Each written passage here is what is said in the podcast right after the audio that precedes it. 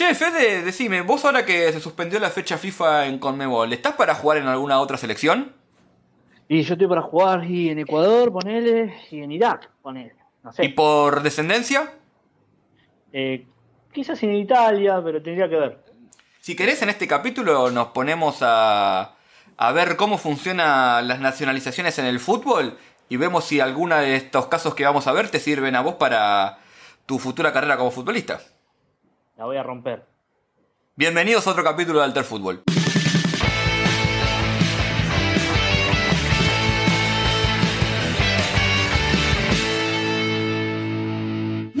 Bueno, hola, bienvenidos a otro capítulo de Alter Fútbol. Volvimos ahora, vamos a tratar de tener el, el ciclo más constante, pero lo que importa es que estamos acá. Fede, ¿cómo va? ¿Todo bien? Todo bien, como dijiste vos, volvimos mejores, o no, pero no Bueno, importa. eso, que lo decida el público. Volvimos. Eh, que es importante. No, y ahora, a partir de ahora, como dijiste, vamos a empezar a darle más regularidad y empezar a hablar de todos los temas que nos quedaron afuera el año pasado, que no fue tan difícil el año pasado. Sí, al final creo que exageramos todos un poco, ¿no? Pero, pero bueno, eh, para este capítulo, como vieron en el título, la idea también es un poco editorializar de nuestra parte, porque hoy vamos a hablar de una cuestión que siempre, siempre está como latente en el fútbol, pero nunca se trata mucho en profundidad, que es el tema de las nacionalizaciones. Es decir, eh, cuando una, una selección nacionaliza ciertos jugadores y siempre está el debate de si está bien, si está mal, si los mecanismos que se usan son legítimos o no. Eh, así que con Fede pensamos en hacer este capítulo, ya que se viene la fecha FIFA de marzo, salvo acá en, en Conmebol, pensar un poco en algunos ejemplos y también ver desde qué lado no todo es igual, porque hay casos y casos, pero tampoco somos tan distintos, ¿no, Fede? Exacto. A ver, una de las cosas que hablamos el año pasado, cuando hicimos tantos, eh, en medio de la pandemia incluso, hablamos de diferentes selecciones que tratan de generar como pueden un equipo competitivo para jugar las diferentes clasificaciones, clasificaciones a copas, en, algunos casos europeas, eh, la, Eurocopa, ponele, después también para ser un poco más competitivos en las copas africanas. Y en las últimas semanas vimos como gran noticia, así que llamó la atención de todo el mundo, que Jamaica de repente empezó a dar un paso adelante con esta nueva estrategia de buscar eh, jugadores con ascendencia de su o sea, jamaiquinos. Y sorprendió a mucha gente esta, esta idea de, de Jamaica. Ahora, no, no es tan novedosa, me parece. ¿Vos qué opinas? No, exactamente como vos opinas. No solo no es tan novedosa, sino que Jamaica, de hecho, me pareció uno de los casos que más tardaba, porque de hecho tiene mucho futbolista eh, jugando en, en Inglaterra, más que nada, pero también en Alemania, eh, o surgidos de ahí, con raíces jamaiquinas que podría llamar para su selección. Eh, ahora después Fede va a entrar un poco más en, lo que es el detalle de CONCACAF y CONMEBOL con respecto a las nacionalizaciones, pero yo antes quería tomarme dos minutitos para hablar un poco del contexto general en que se da esto. ¿Por qué?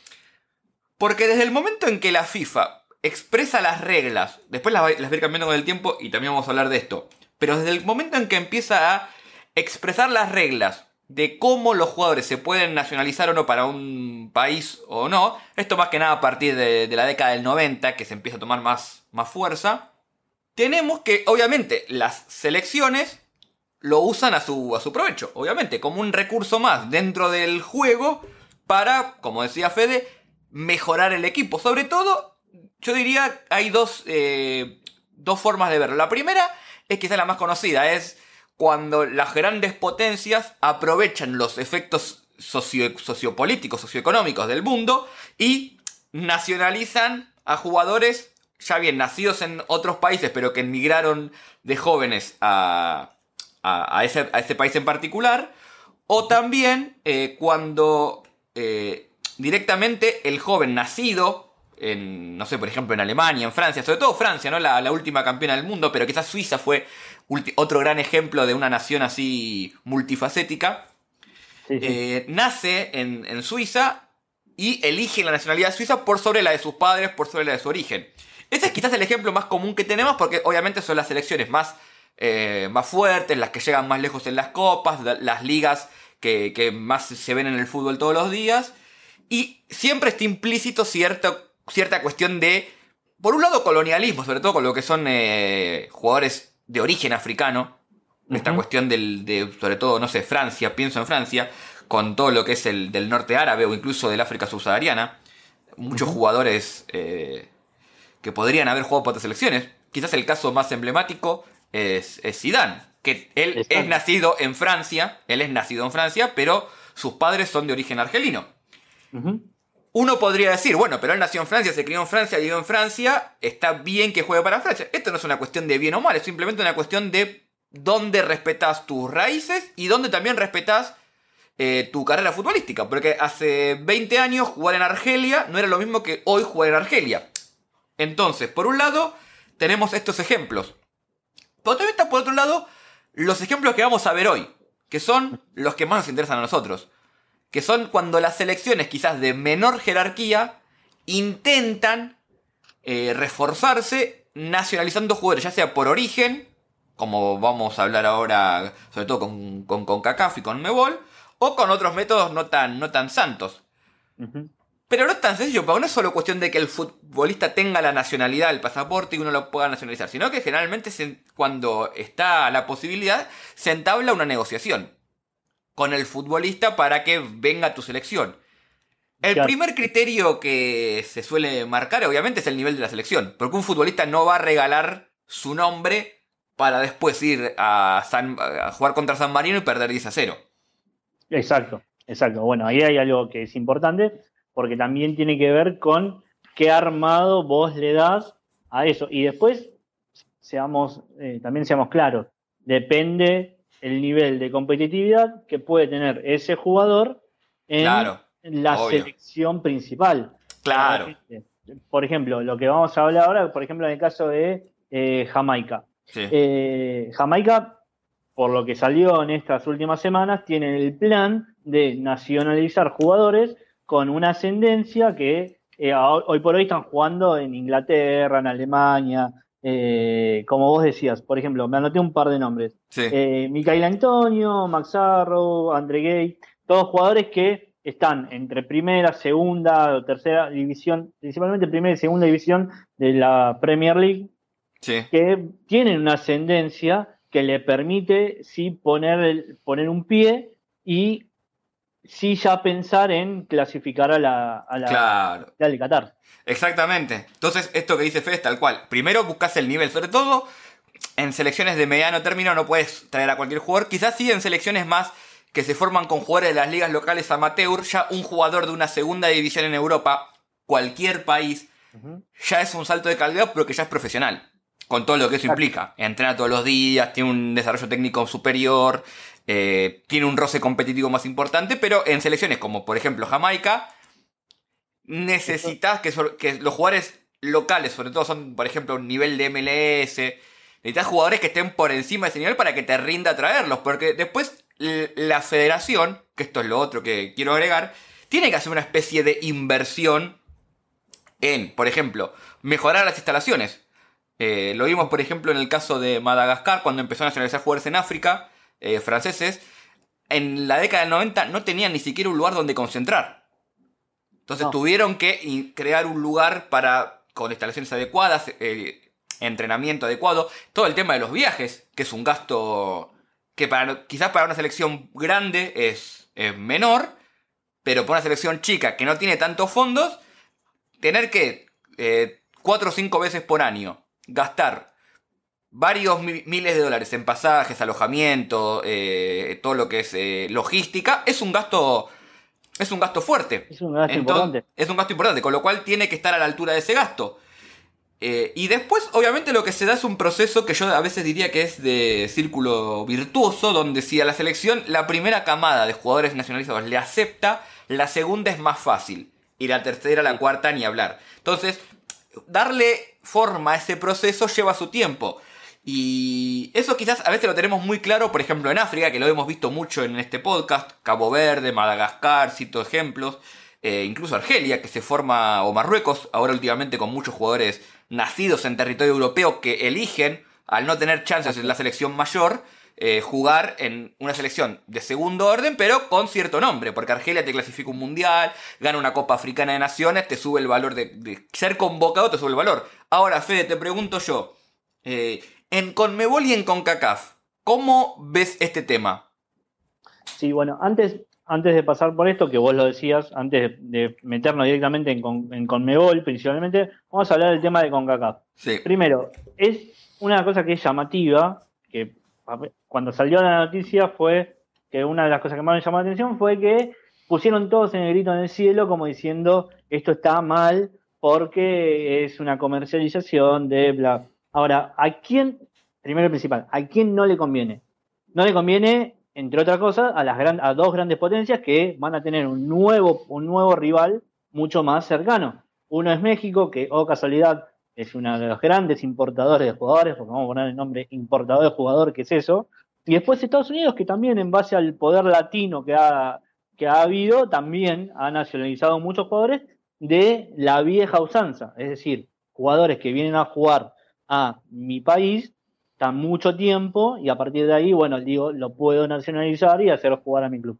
Esta forma de pensar, en distinto, esta estrategia distinta que tiene ahora eh, Jamaica modifica un poco esas reglas, pero va a permitir una mayor competitividad. Hablamos de Jamaica recién, hay un caso que hay dos casos que son claves, que son dos jugadores que juegan en la misma liga y uno, y los dos nacieron en, Jamaica, pero uno no va a jugar para Jamaica y el otro que sí. Por ejemplo, Micael Antonio, que recién cuando lo, nombré, es jugador de West Ham.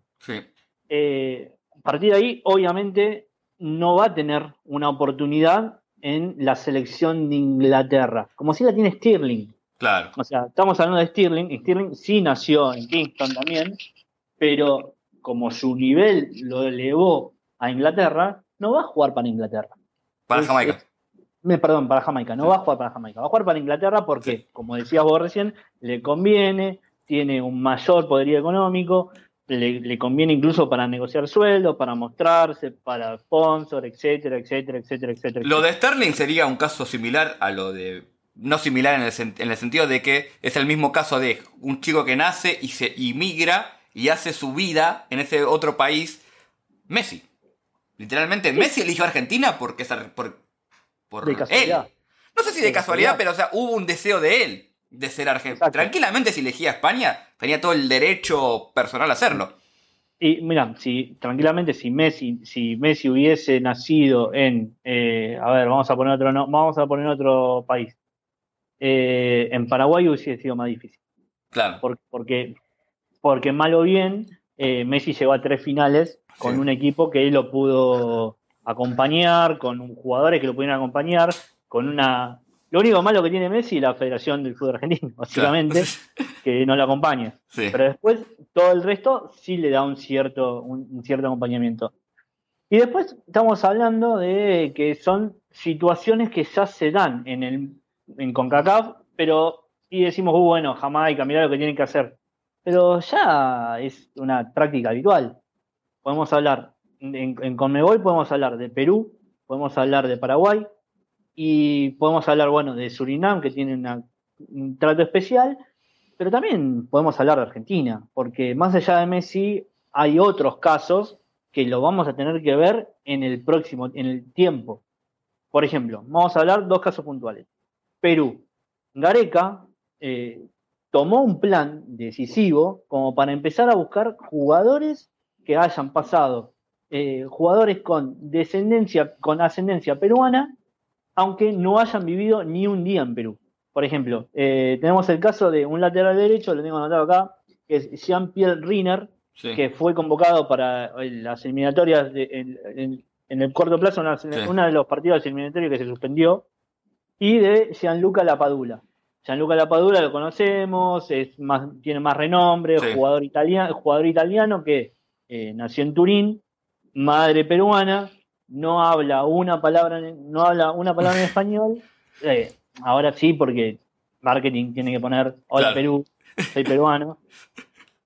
Pero no más que eso, o sea, a partir de ahí también se convirtió en el principal reemplazante de Pablo Guerrero. Entonces, vos me decís, bueno, es una alternativa para Perú, es un plan que desarrolló Gareca, que además de todo sigue buscando jugadores.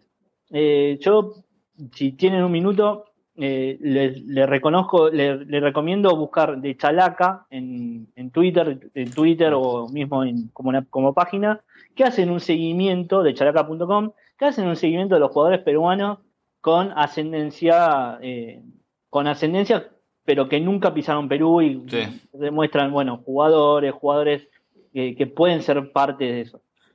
Como también lo hizo Axem hace un tiempo con jugadores, con jugadores argentinos que tienen entre 17 y 22 años, que están en, diferentes, repartidos por diferentes partes del mundo y que quizás no están muy a la vista de los, de los argentinos, pero que sí eh, pueden funcionar en, cualquier caso. Sí, porque acá, Acá voy a hacer un paréntesis de lo que estaba hablando Fede, porque hay. Siempre al final se mezcla, no se mezcla, la base es política, es social. ¿Por qué? Eh, la gran diáspora de, cuando un país sufre una migración masiva, eso con los años empieza después en el fútbol a verse en esto que dice Fede, en jugadores que nacieron quizás en España, en Argentina, los, eh, los nacidos post 2001, por ejemplo. Eh, ahora se va a ver, por ejemplo, mucho en, Europa, en los próximos años, los refugiados de las guerras civiles de Libia, de Siria. vamos a ver muchos casos de eso, de, por ejemplo, jugadores alemanes de origen sirio o libio que eh, no tienen, no es que tenían un familiar alemán, no, simplemente fue gente que, como refugiado, llegó a ese país los padres tuvieron un hijo en ese país y el hijo nació, se crió en ese país. Y los mejores probablemente van a jugar en Alemania. Los peores de esos van a jugar, si pueden y tienen la chance, en sus selecciones de origen. Eh, con Argentina eh, pasa algo similar. Sobre todo estos países que tienen grandes flujos migratorios, no es tan loco o distinto pensar que, un, que alguien que nació en otro país tenga igual cierto lazo, más allá del sanguíneo, cierto lazo que le permita volver a esa nación primigenia de la que no hubiese salido si, la, si el contexto hubiese sido otro. Bueno, de hecho, a ver, eh, vos nombraste recién Argentina, vamos a tirar dos casos completamente diferentes, pero que tienen que ver. Eh, por ejemplo, Higuaín, Higuaín el Pipa, nació en Brest. Bueno, después sí volvió a Argentina, tuvo, su, tuvo un desarrollo en Argentina y después emigró. Nació en Brest, tuvo que hacerse nacionalidad y, aceptó jugar por Argentina, quiso jugar por Argentina. Ahora, todo eso llevó un tiempo de, eh, por lo menos tenía un pie en el país. Pero después tenemos un caso propio de Argentina, que es eh, Luca Romero. Luca Romero, que ahora aparece el nuevo Messi, que lo, todos lo pensamos como que, que, va a ser el próximo, la próxima estrella de la selección, hago comillas porque la verdad no sabemos, tiene 16 años, pero ya lo damos como, como, un jugadorazo. El chico, la realidad es que no vivió ni siquiera un minuto en Argentina. Vino de vacaciones a ver a los abuelos en el sur del conurbano. Para que tengamos una idea. Luca Romero nació en Durango, en México, cuando su papá jugaba en México, porque era un jugador de fútbol, claramente, que pasó por Quilmes, por Atlético Rafaela, por varios equipos. Pero después se fue a jugar a, España cuando jugó, cuando su padre estaba jugando en la B o en la tercera española, y a partir de ahí no, no pisó nunca más a Argentina, no conoce, no conoce lo que es la vida acá. Entonces, ese chico ya eligió jugar para Argentina en el sub-17 en y ya vistió la camiseta argentina y él dice que quiere jugar en Argentina pero la realidad es que no tiene absolutamente nada que ver con cualquier jugador que salga de San Lorenzo, de San Lorenzo, de Huracán, de River, de Boca o de quien sea, porque termina siendo un nacionalizado. Claro, o sea, esto también un poco lo que nos muestra es, esta cuestión de que eh, un poco, no, no, es solo el sentimiento, sino también a veces el nivel, lo que, el nivel de la selección, lo que te lleva a elegir, también las cuestiones familiares, quizás si el padre, no sé, no conozco el caso particular de, Romero, si el padre de Dradrachet jugó para Argentina, hay padres que no, hay entornos que no, y otros que, que sí, entonces es una cuestión muy compleja, pero bueno, eh, un poco lo que, lo que estamos queriendo mostrar un poco con esto es... Eh, es cómo todo tiene que ver con todo y cómo no hay dos casos iguales y que quizás no hay que apresurarse con, eh, con, con los juicios de valor respecto a si está bien o está mal. Eh, vos, Fede, habías hablado un poco ah, también de, Surinam, ¿no? Que quizás es la otra gran noticia de CONCACAF. Sí, eh, a ver, de, Surinam pasa algo particular. También, para cerrarlo de Argentina, vemos casos de, que tenemos, tenemos cosas muy cerca. Tenemos Perú, tenemos Paraguay, que todo el tiempo completamente se llaman jugadores nuestros que no rinden o que no llegan. Caso de Gastón Jiménez, caso en su momento de Jonathan Santana, que no sé. Ortigosa. No, Bueno, pero sí, exacto. Bueno, pero en ese caso de última había un, una pata un poco mm. más. Pero en el caso de otros jugadores que la verdad que no van a llegar nunca, y ahora la pregunta es, ¿qué te lleva a convocar a la selección a Jonathan Santana tu culpa? O sea, se te cargo. Porque como y te tenés que hacer cargo. Pero bueno, más allá de eso, eh, vos recién dijiste algo de Surinam, lo nombraste, que tiene un caso puntual. Es el Estado también se mete para que la selección de fútbol pueda desarrollar algo más. O sea, en Surinam, como ya hemos visto y Abuela ha dicho en diferentes, eh, en, otros, en otros podcasts, en otros episodios, eh, Surinam no permite la doble nacionalidad. Entonces, el Estado que hizo, necesitan por eh, decisión de lo que sea, necesitan mejorar el fútbol, los deportes. Dijo, no, no vamos a permitir la doble nacionalidad, lo que sí vamos a permitir es que los jugadores o los futbolistas o los deportistas sí puedan tener una doble nacionalidad deportiva con ciertos derechos y con ciertas obligaciones distintas a la de un ciudadano, como para poder terminar y mejorar el club, el equipo de fútbol y que nosotros nos sirva como algo más. Y de esa forma llamar a holandeses, eh, no sé, estoy pensando holandeses, algún alemán, algún europeo que tenga descendencia de Surinam.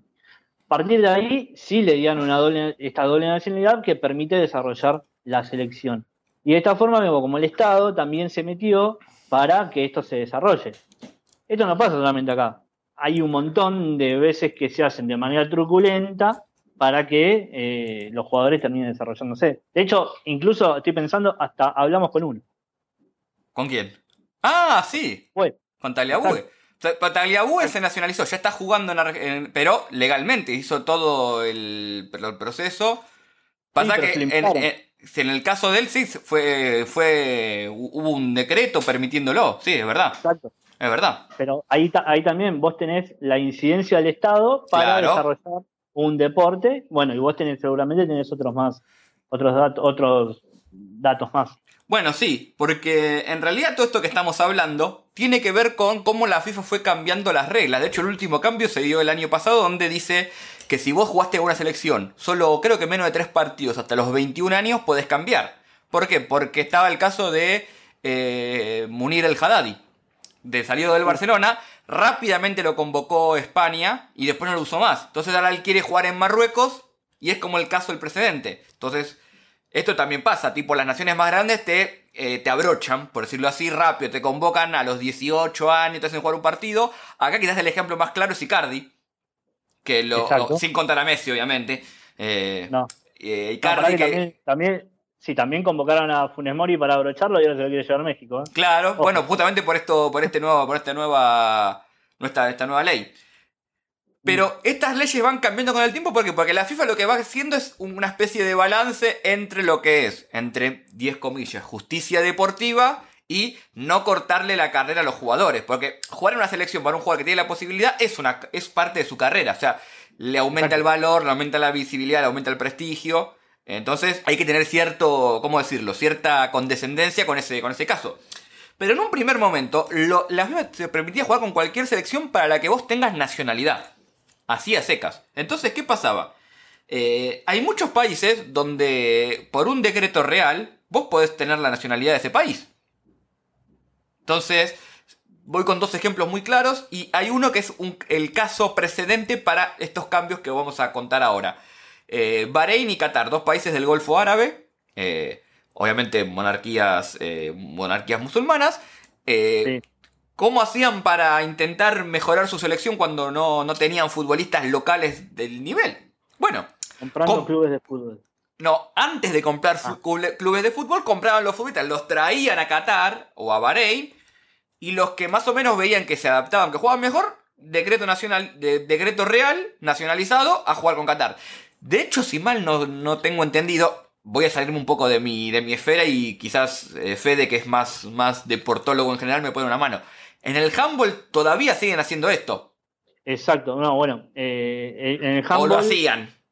No, no, en el handball directamente, la última vez no, pero en el mundial anterior Sí. eh, ya desarrollaron un plan de directamente alquilar jugadores. Claro. O sea. Eran españoles, Sí. holandeses, no, españoles, eh, noruegos, suecos, generalmente podías un rubio de 3 metros de ojo claro que era catarí.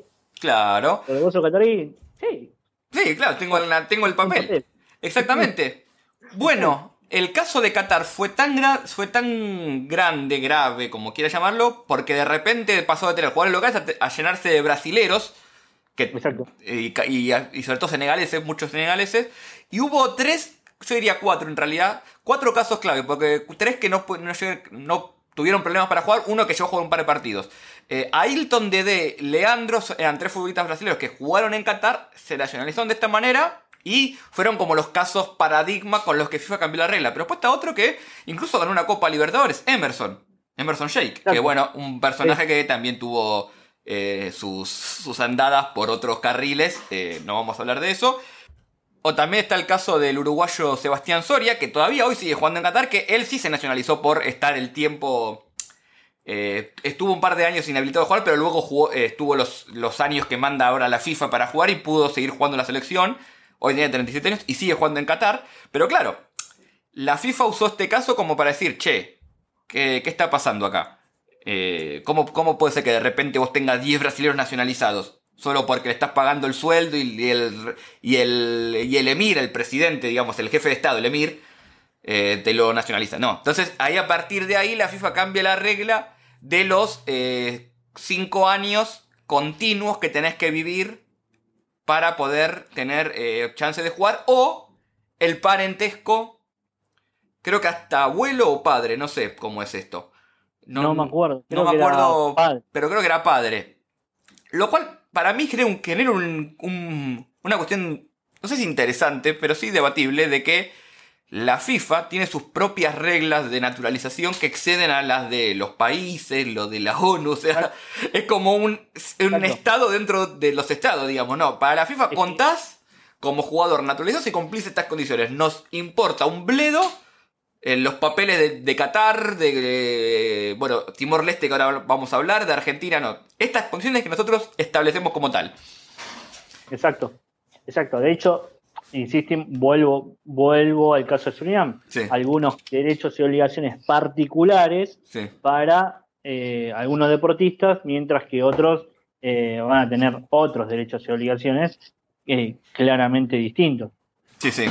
De hecho, bueno, para terminar con Qatar, cuando cambió esta regla, la FIFA, hubo, pasó algo divertido, divertido para llamarlo de alguna manera, que es que Qatar no, no lo castigaron lo suficiente por haber nacionalizado ilegalmente jugadores. ¿Periodo Obviamente... mundial? ¿Qué? Le- Eso, vino, El eso, dedo- vino, eso vino después, pero en su momento tampoco le hicieron, le hicieron como, che, bueno, te equivocaste, no estuvo una palmadita a la espalda, no lo hagas más.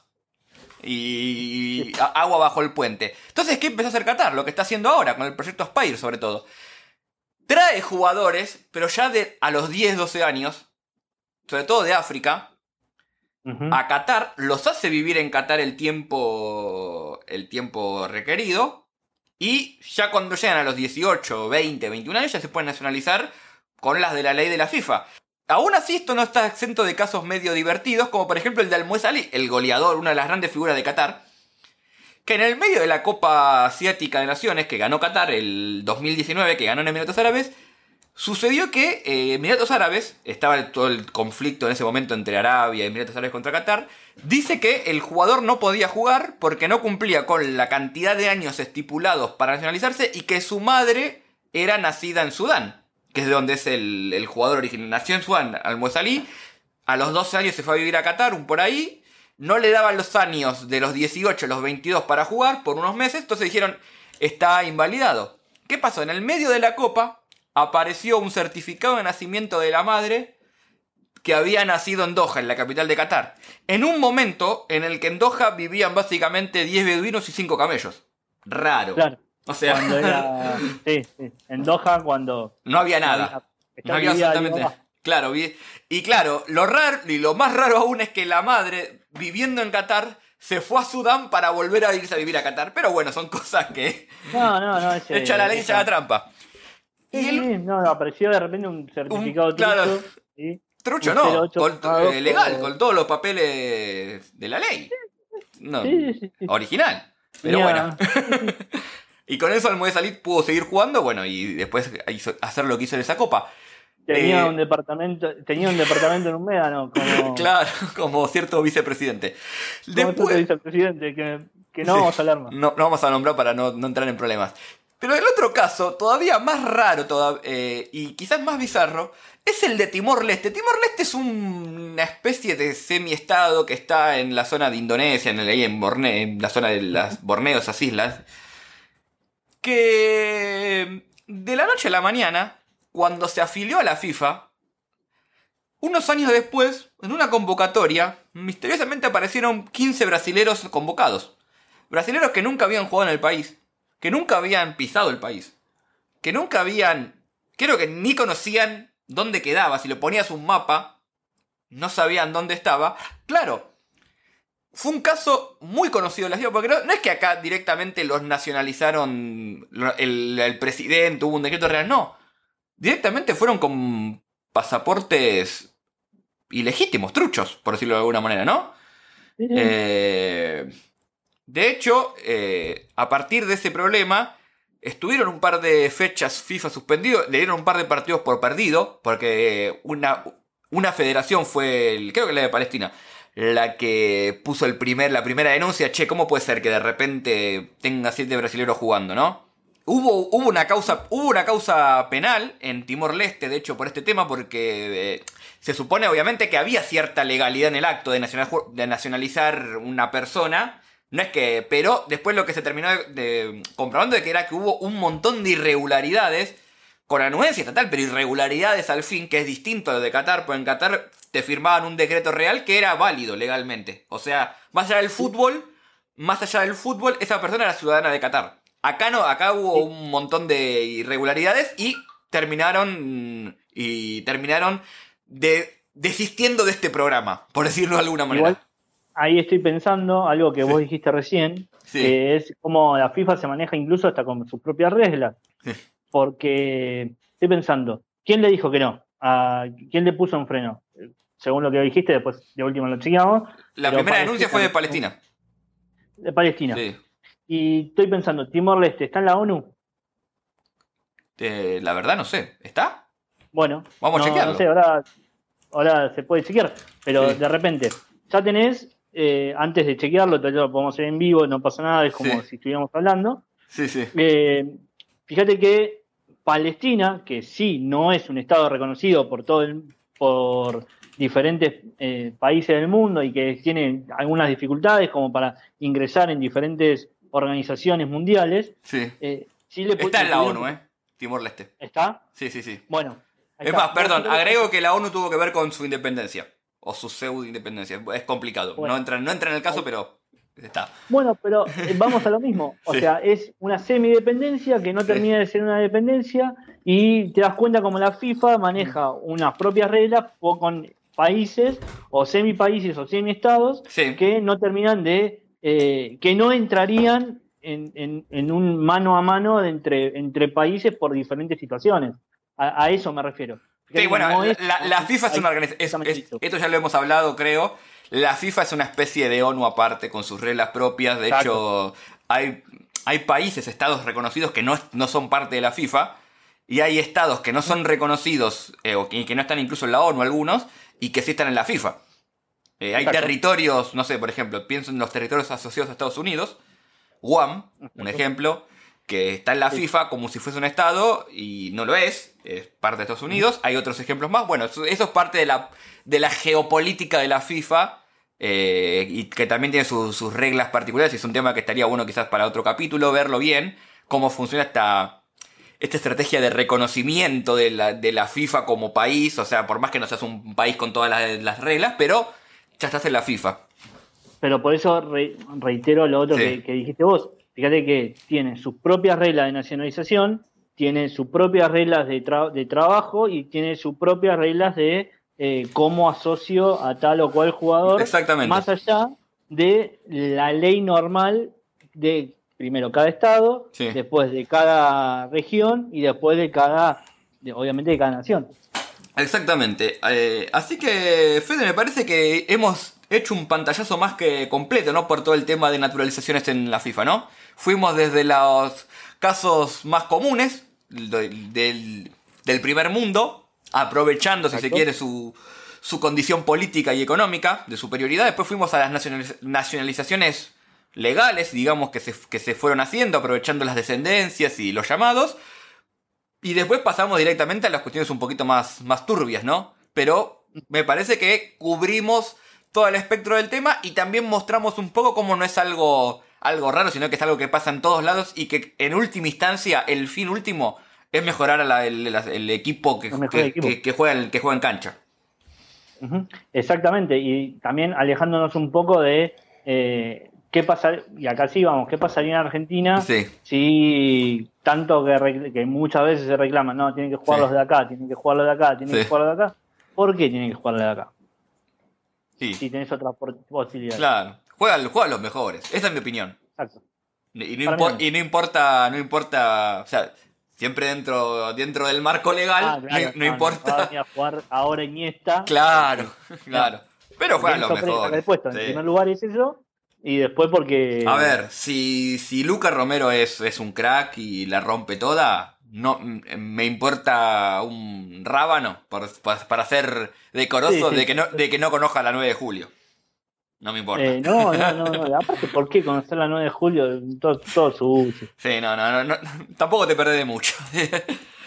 Así que bueno, Fede, eh, qué bueno verte nuevamente. Esperemos, vamos a ver si podemos meterle un poco más de consistencia a esto, ¿no? Eh, ¿Nos comprometemos públicamente? Nos comprometemos públicamente a que el próximo capítulo sale antes de que a mí me crezca el pelo y antes de que vos te afeites. Ah, esa, esa es promesa no sé si lo de afeitarse porque me están reclamando, pero va, a ser una promesa que vamos a volver lo antes posible. Así que gente, bueno, ya saben cómo, cómo funciona esto. Estamos en todas las redes sociales. Eh, Instagram, Twitter, Facebook, eh, YouTube, alterfutbol.com, La Mar en Coche. Estamos en Twitch transmitiendo. Vamos a volver a YouTube también en calculo que a lo largo de marzo cuando YouTube nos levante el bloqueo de hacer vivos. Así que síganos ahí. Yo soy Nahuel Lanzón, Nahuel CTN en Twitter. Yo soy Federico Lamas, FG Lamas en Twitter y nos vemos. Nos vemos la próxima.